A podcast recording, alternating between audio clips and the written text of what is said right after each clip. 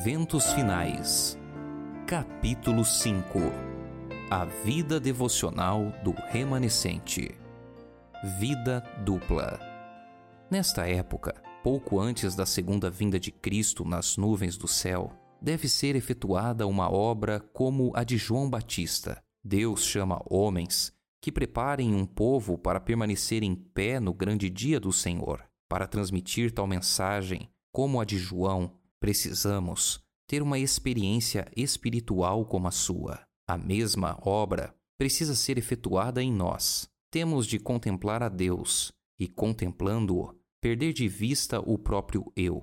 A comunhão com Deus refletir-se-á no caráter e na vida. Os homens conhecerão em nós, como nos primeiros discípulos que estivemos com Jesus. Eis o que dá ao obreiro um poder que nada mais será capaz de lhe comunicar. Jamais devemos permitir ser privados de tal poder. Carecemos de viver uma vida dupla, vida de pensamento e de ação, de silenciosa prece e infatigável trabalho, oração e esforço. Esforço e oração serão a ocupação de vossa vida. Deveis orar como se a eficiência e o louvor fossem todos atribuíveis a Deus e labutar como se o dever fosse todo vosso. Ninguém, sem oração, se encontra livre de perigo durante um dia ou uma hora que seja.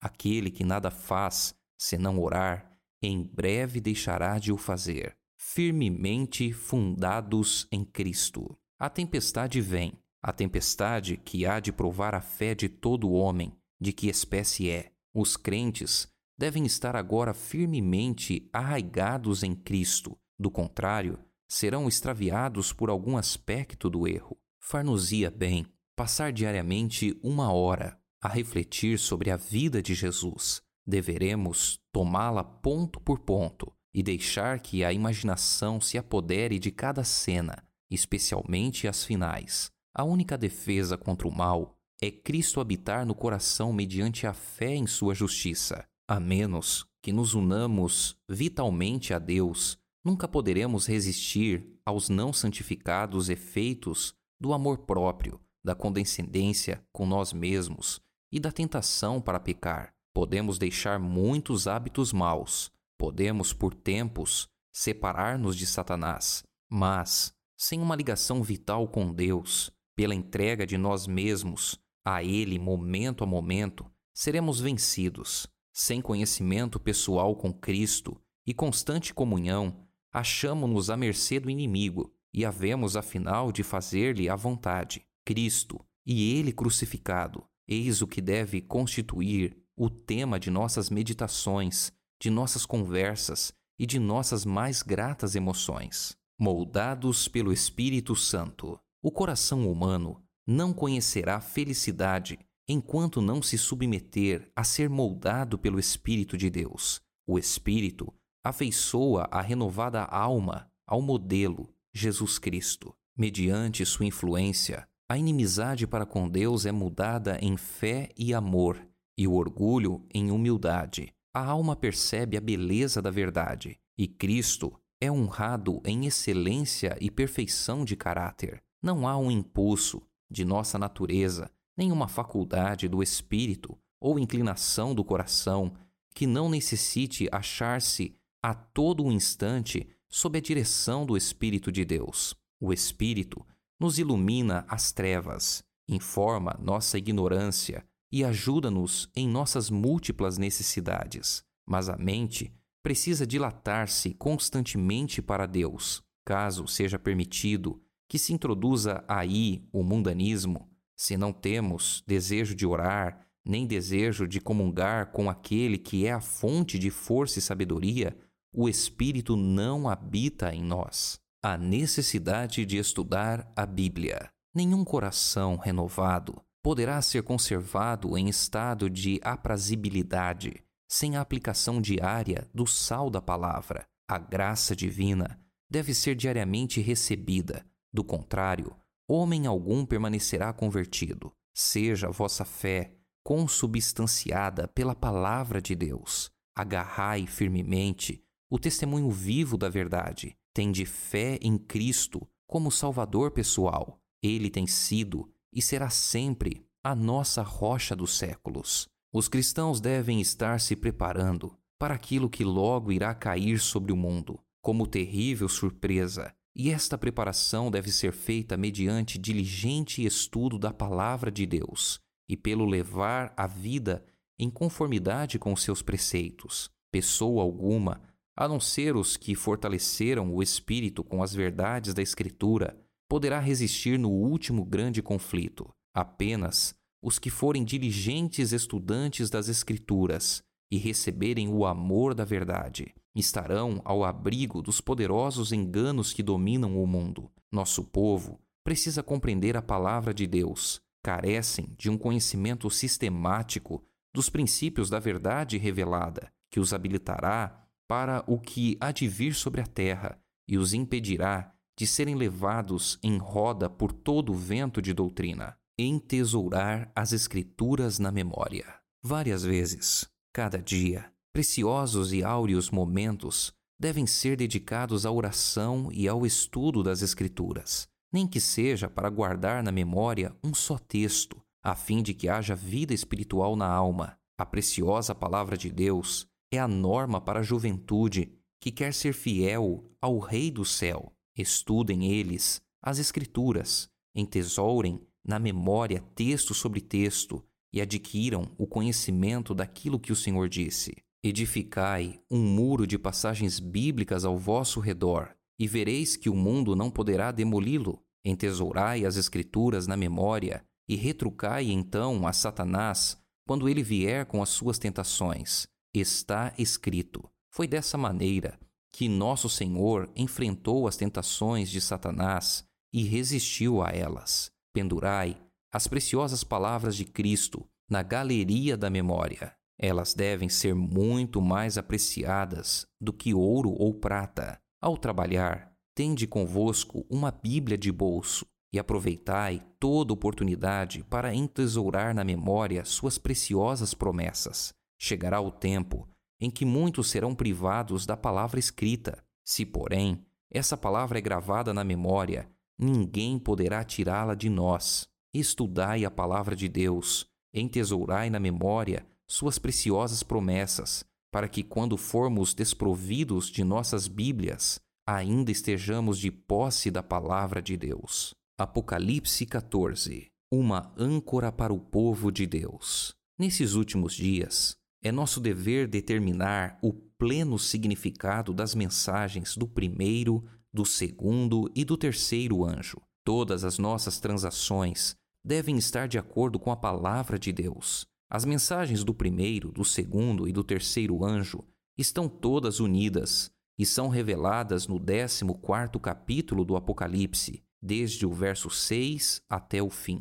Muitos que abraçaram a terceira mensagem não tinham tido experiência nas duas mensagens anteriores. Satanás compreendeu isto, e seu olho mal estava sobre eles para os transtornar. Porém, o terceiro anjo lhes estava apontando o lugar santíssimo, e aqueles que tinham tido experiência nas mensagens passadas estavam a apontar-lhes o caminho para o santuário celestial. Muitos viram a perfeita cadeia de verdades nas mensagens do anjo e alegremente as receberam em sua ordem e pela fé seguiram a Jesus no santuário celestial. Estas mensagens foram-me representadas como uma âncora para o povo de Deus. Aqueles que as compreendem e recebem serão preservados de ser varridos pelos muitos enganos de Satanás. Ensinar a mente a crer na palavra de Deus. Os que se sentem na liberdade de questionar a palavra de Deus,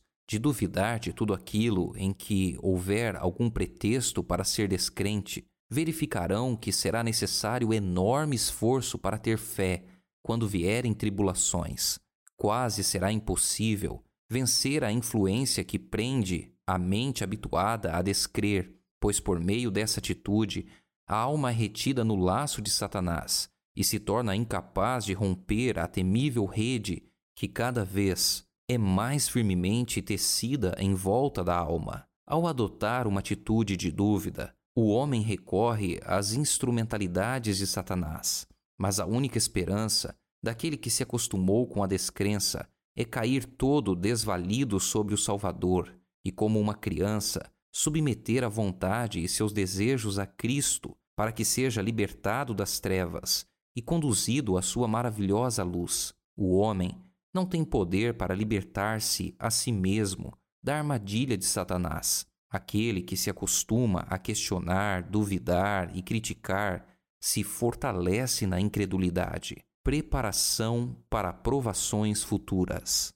Os servos de Cristo não devem preparar determinado discurso para apresentá-lo quando forem levados a juízo por causa de sua fé. Devem preparar-se dia a dia, entesourando no coração as preciosas verdades da palavra de Deus, alimentando-se dos ensinos de Cristo e fortalecendo sua fé pela oração. Então, quando levados a juízo, o Espírito Santo lhes trará a lembrança as verdades que hão de alcançar o coração dos que as ouvirem. Qual relâmpago trar-lhes-á Deus à memória, justo quando for necessário, o conhecimento obtido mediante diligente exame da palavra divina. Homens que agora pregam a outros, ao examinarem, quando chegar o tempo de angústia, a posição em que se encontram, verificarão que há muitas coisas para as quais não podem dar uma razão satisfatória,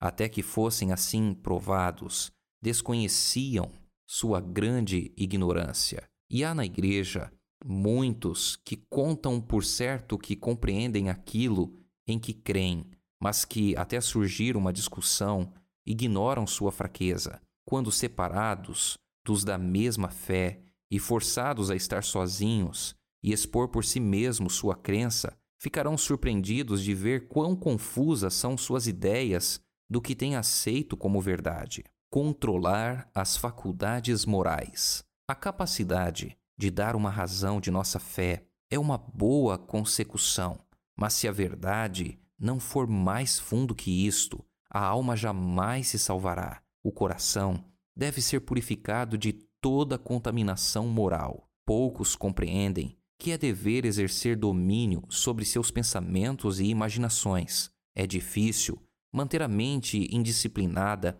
fixa em assuntos proveitosos, mas se os pensamentos não são devidamente empregados, a religião não pode medrar na alma. A mente deve estar preocupada com coisas sagradas e eternas. Do contrário, nutrirá pensamentos frívolos e superficiais. Tanto as faculdades morais como as intelectuais, precisam ser disciplinadas e se fortalecem e desenvolvem pelo exercício. Grandemente, necessitamos encorajar e cultivar pensamentos puros, castos e fortalecer as faculdades morais em vez das inferiores e carnais. Ajude-nos, Deus, a nos despertarmos de nossos apetites autocondescendentes. O exemplo de Enoque. Enoque andou trezentos anos com Deus, antes de sua trasladação ao céu, e a situação do mundo não era então mais favorável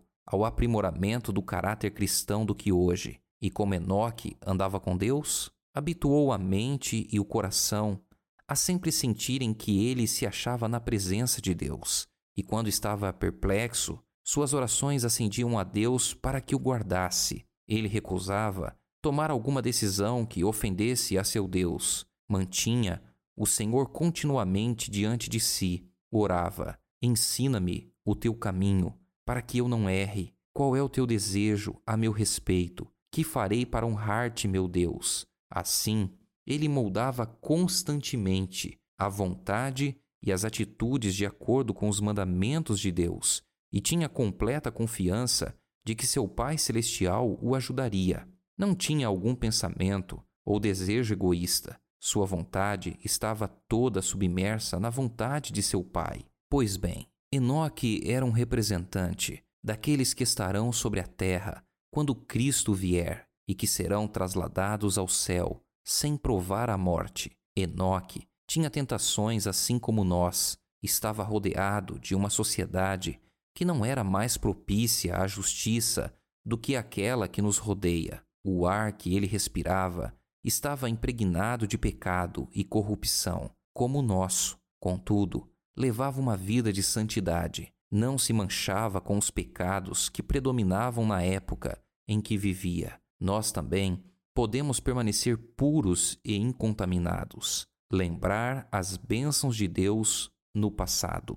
Ao recapitular a nossa história passada, havendo revisado cada passo de progresso até ao nosso nível atual, posso dizer: Louvado seja Deus! Ao ver o que o Senhor tem efetuado, encho-me de admiração e de confiança na liderança de Cristo. Nada temos que recear quanto ao futuro, a menos que esqueçamos a maneira em que o Senhor nos tem guiado e os ensinos que nos ministrou no passado. Um tempo para séria reflexão.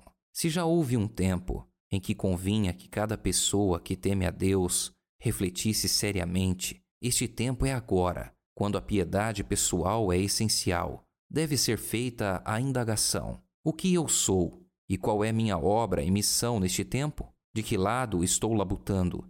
Do lado de Cristo ou do lado do inimigo? Que toda pessoa se humilhe agora diante de Deus, pois agora vivemos realmente no grande dia da expiação. Agora mesmo, os casos de muitos estão sendo examinados perante Deus, pois eles terão de dormir em suas sepulturas por um pequeno período de tempo. Vossa garantia nesse dia não é a profissão de fé, mas o estado de vossas afeições. O templo da alma está purificado de sua contaminação? Meus pecados foram confessados e arrependo-me diante de Deus por havê-los cometido para que possam ser apagados? Tenho muito pouco apreço por minha própria pessoa? Estou disposto a fazer todo e qualquer sacrifício pela excelência do conhecimento de Jesus Cristo? Reconheço em todo momento que não pertenço a mim mesmo, mas sou propriedade de Cristo e que meu serviço pertence a Deus de quem eu sou?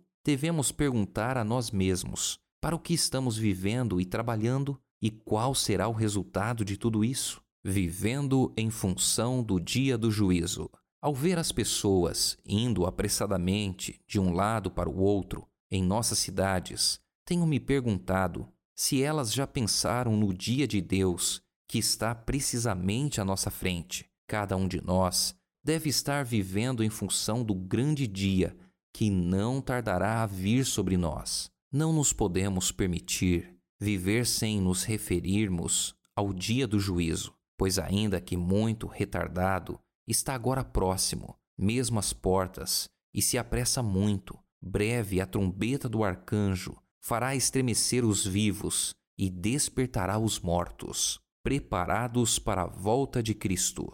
Se não encontrarmos prazer agora na contemplação das coisas celestes, se não temos nenhum interesse em buscar o conhecimento de Deus, deleite algum em deter os olhos no caráter de Cristo. Se a santidade não tem nenhuma atração para nós, podemos então estar certos de que é vã nossa esperança do céu. A perfeita conformidade com a vontade de Deus é o elevado objetivo a estar sempre diante do cristão. Terá prazer de falar acerca de Deus, de Jesus, do lar puro e bem-aventurado que Cristo preparou para os que o amam. O meditar nesses temas, quando a alma se apacenta das benditas promessas de Deus, é representado pelo apóstolo como provar as virtudes do século futuro. Se hoje estais em paz com Deus, estais preparados para receber a Cristo se viesse hoje.